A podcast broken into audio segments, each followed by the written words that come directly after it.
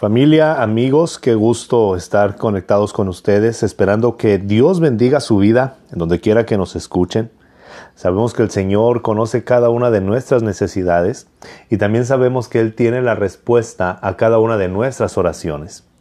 Me gustaría estar compartiendo con ustedes una serie de devocionales, esperando sean de bendición a la vida de cada uno de ustedes y que puedan también despertar en nosotros el deseo de conocer más del Señor y de depender de la palabra que el Señor nos ha dejado.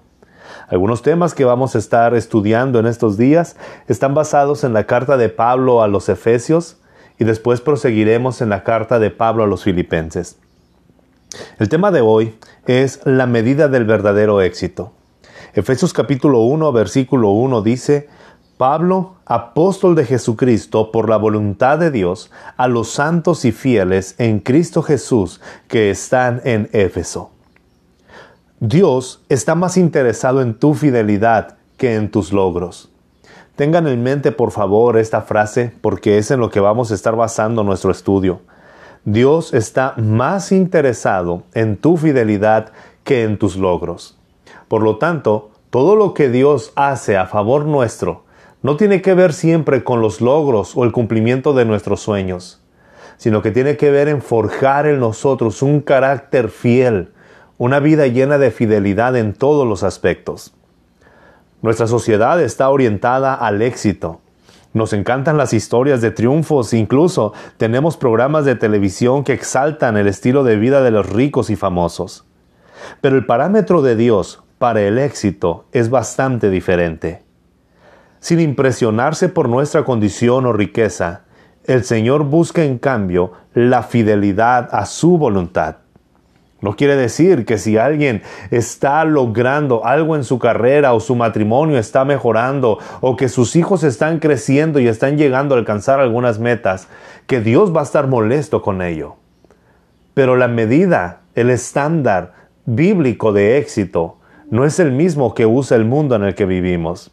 Pudiéramos pensar y en algún momento estar considerando que lo que nosotros debemos de buscar son el cumplimiento de nuestros sueños y todos nuestros logros. Pero le recuerdo una vez más, Dios está más interesado en tu fidelidad que en tus logros. Un día estaremos delante del Señor y lo que le vamos a presentar no van a ser nuestros logros. Lo que el Señor va a buscar en nuestro corazón, en nuestra vida, en nuestro pensamiento, será fidelidad Recuerda usted muy bien aquella parábola que nos habla el Señor Jesús de cómo será el día en el juicio. El Señor nos dice que la recompensa que aquellos hombres recibieron no fue por sus logros, no fue por los aplausos que tuvieron ni por los títulos que tenían, sino simplemente fue por su fidelidad. Buen siervo fiel, sobre poco has sido fiel, sobre mucho te pondré. Pablo entendió ese principio y siguió diligentemente su llamado como apóstol. Él fue uno de esos hombres destacados que fueron fundamentales para la iglesia y que fueron receptores, maestros y escritores del Nuevo Testamento. El llamado de Pablo fue un alto llamado. Y sin embargo, a juzgar por el estilo de vida de Pablo, la mayoría de la gente difícilmente lo llamaría exitoso. ¿Por qué sucedería esto? Porque sufrió encarcelamientos, azotes, amenazas de muerte, naufragios, robos, odio por parte de los enemigos de su doctrina, noches sin dormir, hambre, sed y exposición a los elementos naturales. Todo esto lo podemos encontrar en 2 de Corintios del capítulo 11, del versículo 23 al 27. El apóstol Pablo empieza a hacer una recopilación y empieza a dar una explicación de todos los pormenores que pudiera él estar enfrentando contrastando con los apóstoles que se levantan en el tiempo de hoy, diciendo una meta como de éxito, de logros y de sueños y una vida cómoda. La vida de los apóstoles en la palabra del Señor encontramos que fue muy diferente. Había una pasión, un deseo por compartir el Evangelio a aquellos que no lo conocían, fuera el costo que fuera. Creo que usted y yo tenemos que meditar en lo que la palabra de Dios nos enseña. ¿Dios está molesto cuando triunfamos? No, pero Dios tampoco se agrada de nuestra infidelidad si ese triunfo o ese logro nos está apartando de Él. Una vez más, Dios no está, Dios no está más interesado en tus logros que en tu fidelidad. Dios está más interesado en tu fidelidad que en tus logros. Pero cuando leemos, si usted tiene la palabra de Dios y va a 2 de Corintios del capítulo 11 del versículo 23 al 27, puede estudiarlo si gusta poner pausa a esto y seguir adelante, pero permítame por favor recordarle esto. Ninguna de estas cosas convenció o disuadió a Pablo de obedecer la voluntad de Dios. Ninguna de estas cosas hizo que Pablo se rindiera, porque él quería agradar a aquel que lo había llamado, que lo había salvado y que lo había enviado. El testimonio final de Pablo, según lo escribió a su discípulo Timoteo, y quedó registrado en la segunda carta a Timoteo en el capítulo 4, versículo 7. Pablo puede terminar y decir de esta manera, he peleado la buena batalla, he acabado la carrera, he guardado la fe. Este es el éxito verdadero. Pablo no está escribiendo este pasaje en una cama, en un hotel de cinco estrellas. Pablo está a punto de morir y está preso en una celda, sabiendo que la sentencia de muerte no tiene vuelta atrás. Después de voltear hacia atrás y mirar todo su camino recorrido y empezar a considerar por cuántas penurias pasó, cuántas noches de, insomnio, cuántas veces, cuántos días con hambre.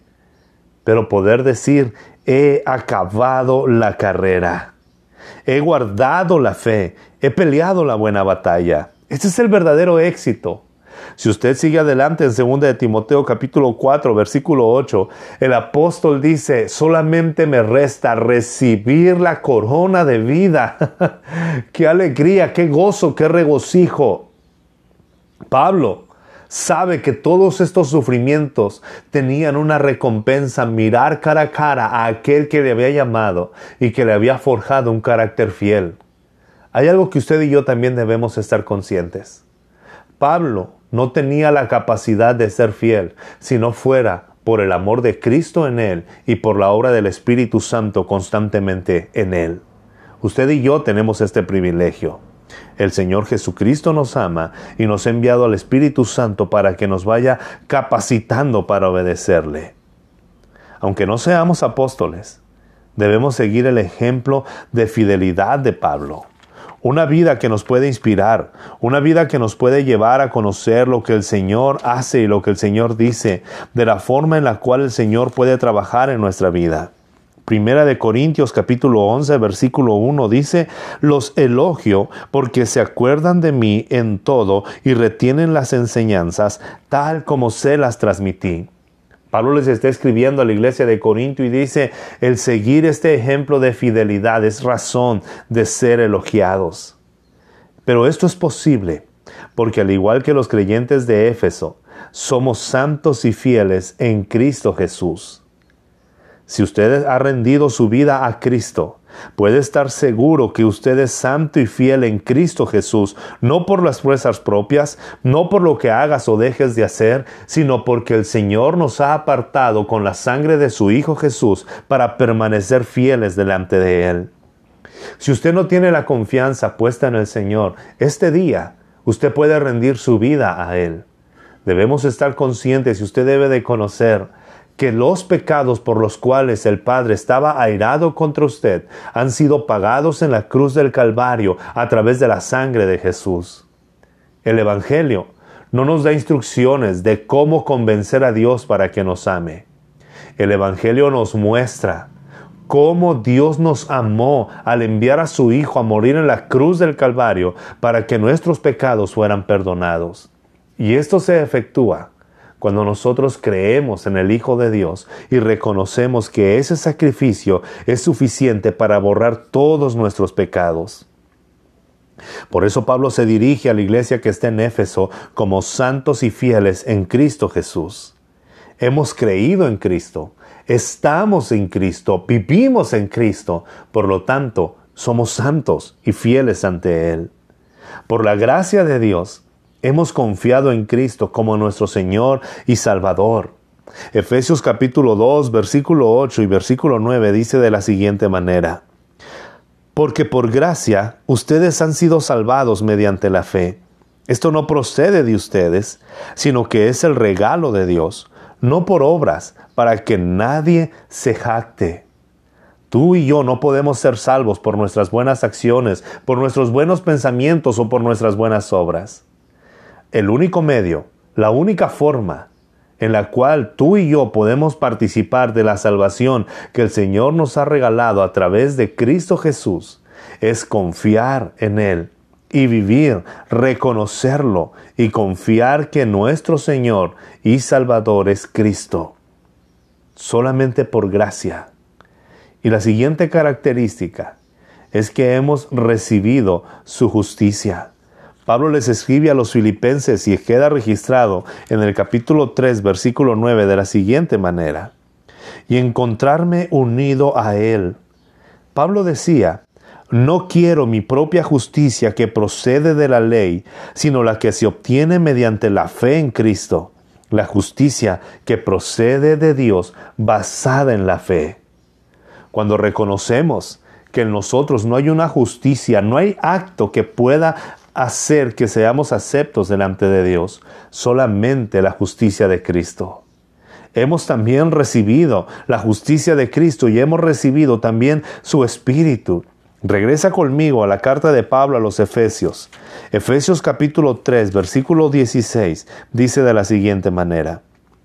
Le pido que por medio del Espíritu y con el poder que procede de sus gloriosas riquezas, los fortalezca a ustedes en lo íntimo de su ser. No puedo ser justificado por mis obras, y no puedo ser fortalecido por mi capacidad. Somos justificados por la justicia de Cristo, por lo que Él ha hecho, y somos fortalecidos por su Espíritu.